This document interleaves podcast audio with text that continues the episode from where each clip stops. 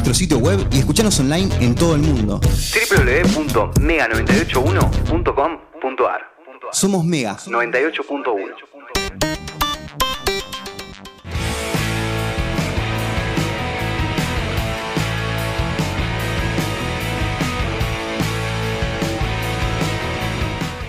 Lo que estamos escuchando de fondo es acariciar el fuego de pez y ya lo tenemos del otro lado a el señor Ariel Minimal. Bienvenido Ariel, ¿cómo estás? ¿Qué tal? ¿Cómo va? Buenas tardes. Buenas tardes, acá Mariana, Emo, Gonza y Nico te saludamos de parte de todo el equipo de la Jugué. Hola a todos. ¿Cómo va Ariel? Hice miércoles post feriados. Y acá en Buenos Aires lluvioso, bastante fulero el día. Eh, está jodido el clima, hay que Uy, cuidarse la las que está haciendo en. Corrientes es una locura.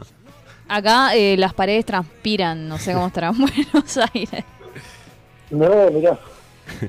No sé qué, qué, qué recordás de, mm, de Corrientes, Ariel. Eh, acá estábamos hablando con Emo que, que te viniste en el 92, 93 para el Corrientes Alterna. Eh, no, fue, eh, habrá sido después seguramente. Claro, por el 93 No, arranca PES, ¿no? Sí, habrá sido Claro, sí, sí, sí, habrá sido más tarde. más tarde, habrá sido. Eh, sí, eso fue alrededor, ya te digo, cuando fue. Eso fue eh, año 2004, 2005, algo así, 2004. más o menos. Ah, mirá. Y mm, también te viniste, te viniste para un Corrientes Rock, me acuerdo. Se vinieron con, eh, con PES. Eh, ¿Qué te acordás de, de- de Corrientes? Te, mm, ¿Estás representado? Eh, ¿Te gusta la música?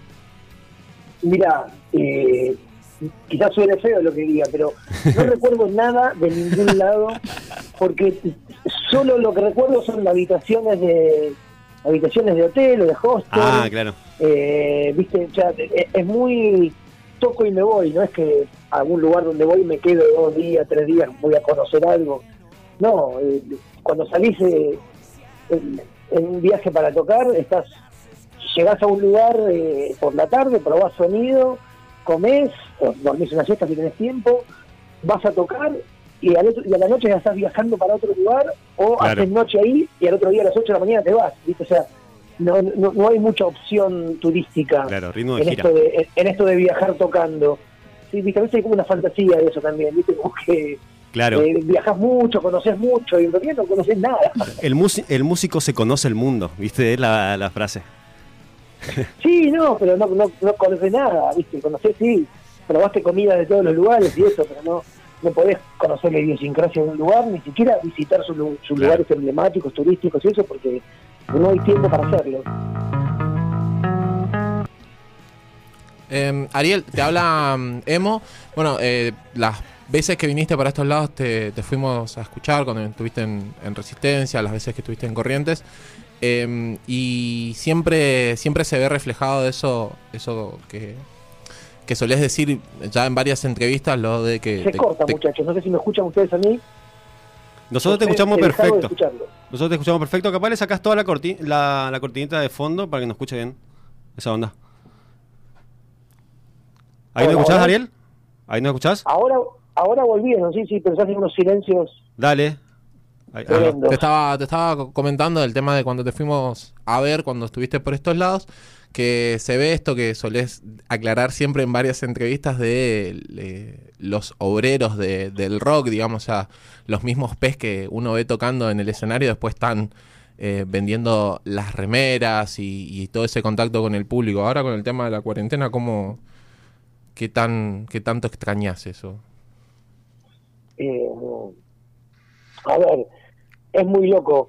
Eh, hablábamos con los periodistas como extrañamos el girar, extrañamos el tocar, y nos ponemos a pensar qué es lo que realmente extrañamos, ¿viste? Porque a veces posta, estamos en hoteles, en, en- en- en los peores hostels de la ciudad, ¿viste? Pero es una banda independiente, no lleva, no tracciona mucho público, ni hay una compañía atrás que está financiando algo.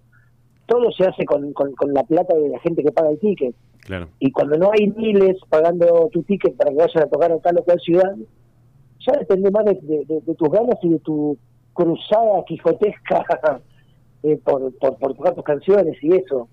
Eh, yo qué sé. eh, Eh, Ariel, estabas hablando del tema de, de, mm, los shows y, de la vuelta de los shows. Acá en Corrientes se está flexibilizando un poquito eso. ¿Cómo, cómo están las cosas por, por Buenos Aires? Y también se ha empezado a, a liberar de a poco, pero es complicado porque mm, para que haya un aforo del 50% los, los boliches no, no tienen que vender alcohol. Claro. Eh, Entonces, eh, los boliches hacen cuentas y lo que les conviene directamente es abrir solo como bar. eh, y eso lo que hace es dejar de lado completamente afuera toda la parte eh, cultural y artística de la movida, ¿viste? Claro. Pero bueno, pero eh, es, es un momento súper extraño donde me parece que nadie sabe demasiado Mm. qué es lo que hay que hacer ni lo que se hace. Entonces, viste, se va viendo cada 15 días y, y, y no conocemos mucho sobre la enfermedad, viste, es como Claro. se, se está viendo qué pasa. Y, y bueno, lamentablemente la, la, la comunidad artística y eso perdió en esta movida, ¿viste? Mm. se- se- hemos, hemos sido complicados. Mm. Pero bueno, es lo que hay. Eh, no sé si se llegó a activar el, el show de, de obras que, que se había reprogramado. Estamos esperando que nos Ah, que de obras pongan una fecha. O sea, obras todavía no, no ha vuelto a abrir. Ah, bien. Eh, igualmente convengamos que en estos meses de frío severo, no sé cuán copado es hacer un show al aire libre eh, en un espacio súper abierto. Claro. Así que nada, hay que ver cómo se reprograma eso. No, no, o sea, no tengo precisiones al respecto. El, el- el mundo del, del show en vivo en este momento es... ¿Quién, quién tiene precisiones? eh? Estaría bueno ir a buscarlo a ver que, que nos diga sí, algo. sí. Nadie, nadie en este momento. Pero viste, el, el- el mundo de los conciertos y eso sinceramente es una incógnita, ¿viste? Por un lado vemos que, que en Nueva York reabren y Foo Fighters tocan el Madison Square Claro, Garden locura. para 20.000 personas sin barbijos, sin distanciamiento social. Eh, pero a la vez también te hablan de, de una variante nueva de la cepa Mm. que está causando estragos. Entonces todo es muy eh, psicodélico, por Claro. llamarlo de algún modo. Un día y vuelta. ¿Y cómo, cómo manejás esta eh, ansiedad, Ariel? Me estoy vaporizando en este mismo momento que me la nota con ustedes. Tira un poquito para No. estos lados. No sé cómo la, cómo la manejo. O sea, a ver, nosotros con PES y yo, por, por mi lado personal, siempre de, de algún modo la, la, la, la política, la decisión fue, se hace lo que se puede hacer. Claro. Entonces, no podíamos tocar en vivo. Y bueno, en cuanto nos pudimos juntar de vuelta en, la sala, empezamos a componer y, y a grabar eh, este disco, Acariciar el Fuego, Sí. que acaba de salir este mes más o menos. Sí. Eh, acaba de salir, que, que está disponible para escuchar en streaming. Su edición física va a ser recién dentro de un par de meses cuando nos entreguen los vinilos. Genial. Eh, pero nada, lo que podíamos hacer, lo que estaba a nuestra disposición, lo, lo hicimos, ¿viste? Grabar un disco, sacarlo al mundo, mandarlo a fabricar. Eso, no- en eso la pandemia no nos, no nos frenó, ¿viste? Eso lo pudimos sortear. Genial. Pero bueno, todo lo que sea tocar en vivo está por el momento complicado. Ariel, eh, ¿por qué la decisión de hacer un vinilo hoy en la, en la época de... de Porque es hermoso, de la emo, música? No, yo entiendo, hermoso. yo entiendo, pero quiero, quiero saber qué, qué es es para hermoso. Ariel, qué representa el vinilo, por qué, por qué deciden ese, ese, ese formato. porque es hermoso. Básicamente, sí, eh, a ver, el CD es un formato que hace años empezó su, su de- decadencia, de- decline o no sé cuál es la palabra a, a usar. Está quedando en desuso. Eh, ya un parámetro, por ejemplo, hace años que los autos cero kilómetros no vienen con, con CD player. Lo tenés que pedir y pagar aparte si lo querés. Los Eso gabinetes que- tampoco. ¿Los qué? Los gabinetes de las computadoras Ah, tampoco. claro, tampoco, ¿no? Exactamente, los, exactamente, ya no traen para leer CDs tampoco las computadoras. O sea, la industria en sí mismo fue dejando de lado el formato.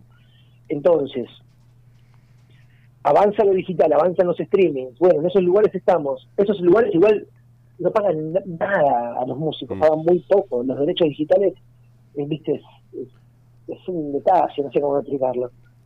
Em, y nada, el único formato que de algún modo y románticamente está creciendo es el vinilo. Eh, y por otro lado tiene, bueno, yo soy del, de la época del vinilo. Digamos. Mis primeros discos fueron en vinilo, los que escuchaba cuando era chiquito. Eh, me encanta tener la tapa en las manos, la foto de buen tamaño. El olorcito, O sea, el olorcito. Sí, bueno, los vinilos importados que venían con un olor que era por la tinta de la Claro. impresión. Eh, hay un montón de detalles. Realmente la sonoridad de, de las grabaciones analógicas en vinilos viejos se nota una espa- espacialidad. Yo, por ejemplo, tengo algún disco viejo de, eh, a ver, de, de la máquina de hacer pájaros, por, por ejemplo, de la banda de Charlie García.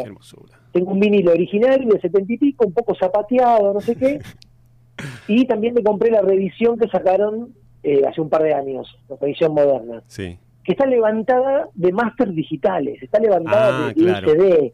El sonido se pierde, digamos. El sonido del vinilo no se recupera. Es como un sonido de CD, sería, ¿no? Es el que si está levantado de CD, te suena como el CD, te va a Mm. sonar bien todo, pero suena todo como chato, no sé cómo Claro. explicarlo. Sí, sí, sí, sí. Es como si tuvieras todo a, a- a la misma distancia.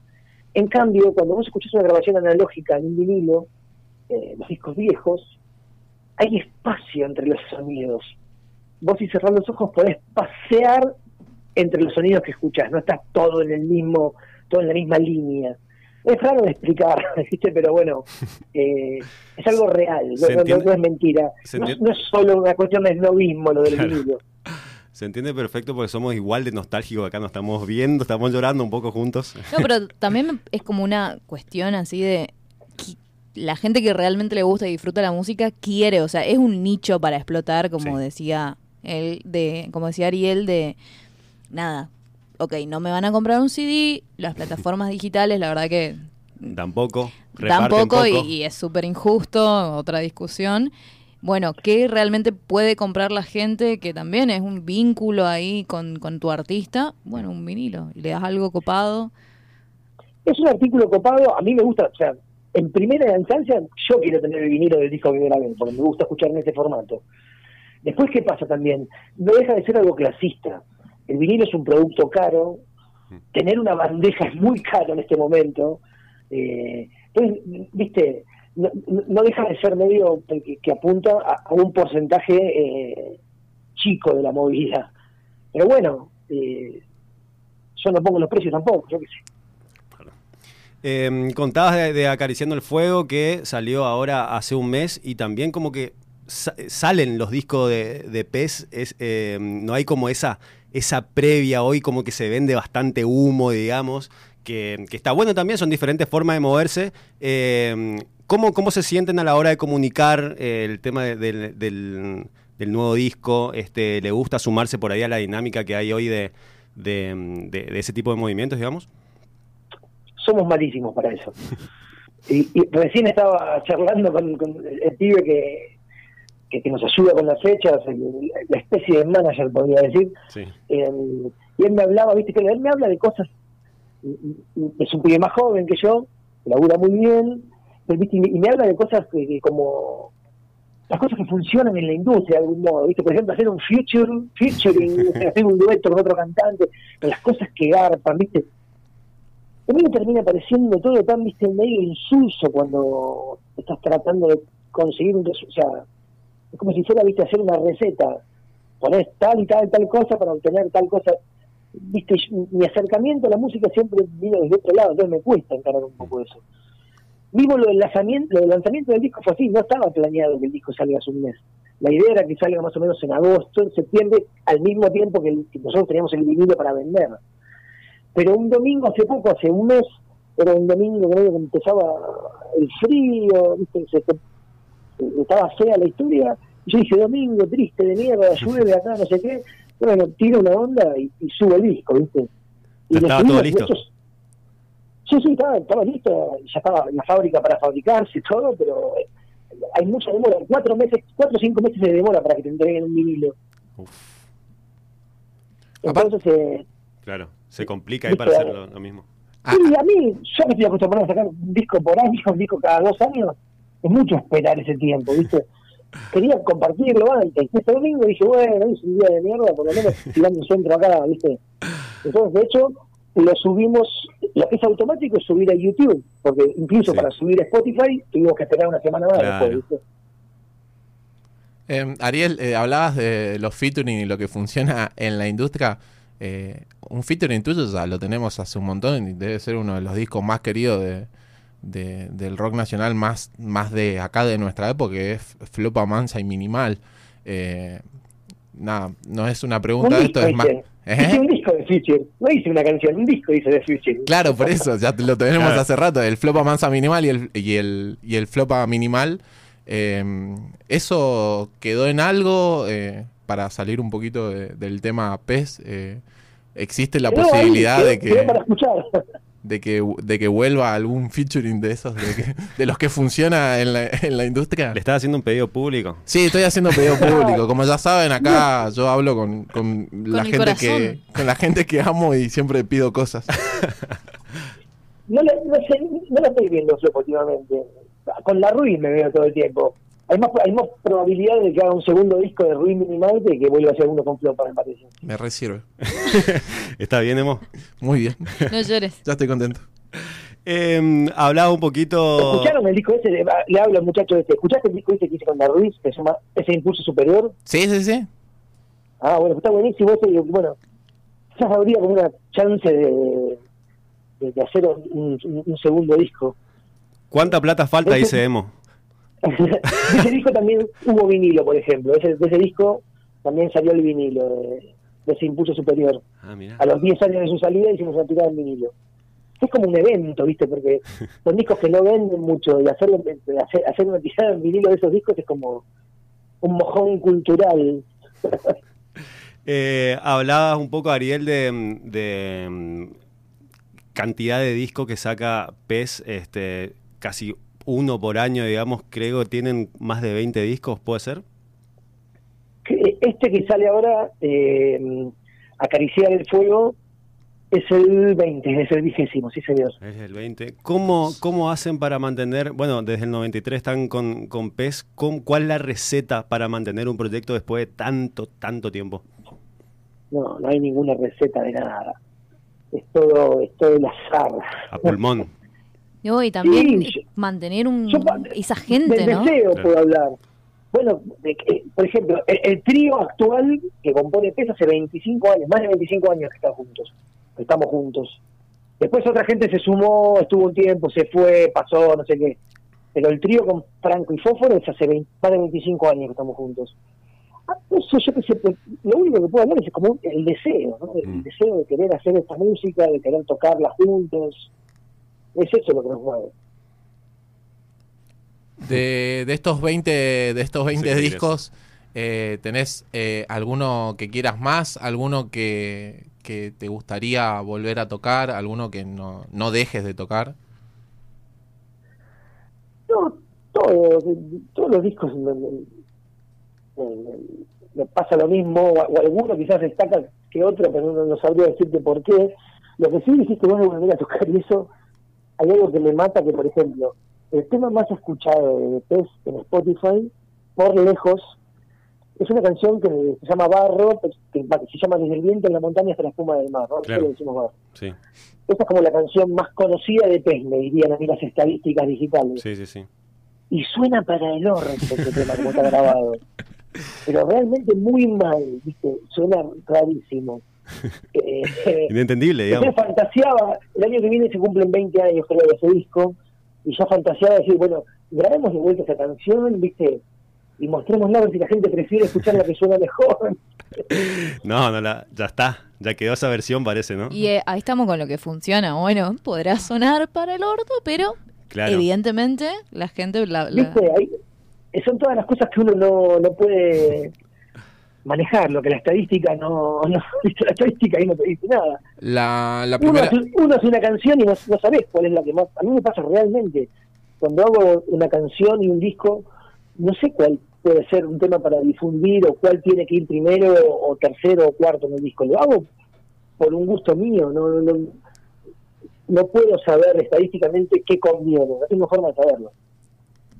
Em, cuando vinieron, a- ahora que hablabas de, de la canción que más escuchaba, cuando vinieron acá a Corrientes, había como un grupito de gente que, que- que le gustaba y que el, el disco más, eh, más popular, no sé, o el que más, con el que más se, se agitaba era con folclore. Eh, sin embargo, en esa época ustedes venían de- a presentar, no me acuerdo si era el homónimo de, de 2010 o, o Los Orfebres. Era como el último disco que tenían. eh, y cuando sonaban esos temas, eh, me acuerdo que eh, como que la gente estaba esperando que suene eh, folclore. Había como un grupito que estaba esperando que suene folclore que se enloqueció cuando empezó a sonar. eh, 20, días, 20 20 días sin dormir y, y me generaba esa, ese, ese choque. No sé, vos cómo, cuando sacás un disco nuevo, ¿cómo es la recepción de- del público? Eh, ¿Recibís, te matan con la crítica? ¿Cómo recibís el, el comentario? No, no tengo idea, no sé. Es- Este pareciera que gustó este disco. Pero no. No tengo idea. A mí me pasa siempre que cuando yo cuando la gente escucha un disco, yo ya lo terminé hace seis meses o más, ¿entendés? Y ya estoy en otro lugar. Entonces me pasa eso a mí también, ¿viste? No. Después sí, lo salgo a tocar en vivo, todo bien. eh, pero pasa eso, ¿viste? A nosotros, a los músicos, supongo, a todos nos gusta tocar la canción nueva, ¿viste? Ir buscando otra. Todo bien, igual sigo tocando las mismas canciones hace 30 años, barro, la, la- la toco, la, la, la toco, la toco, no tengo ningún problema.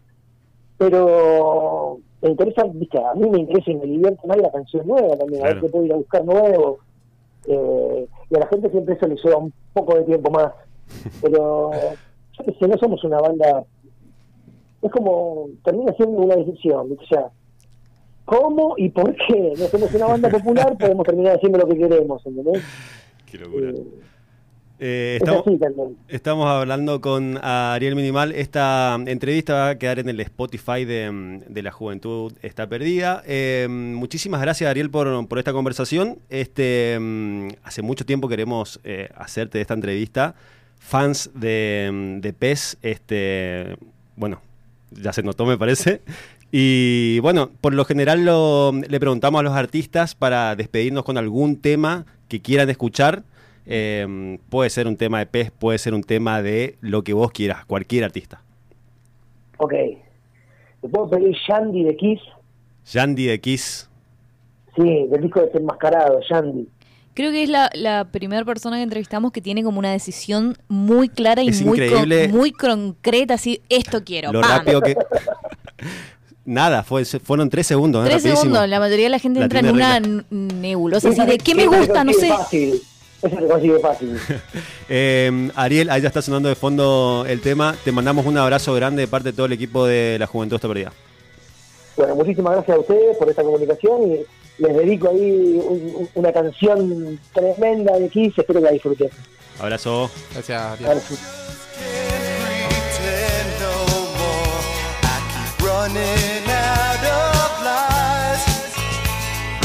Loving you is killing me.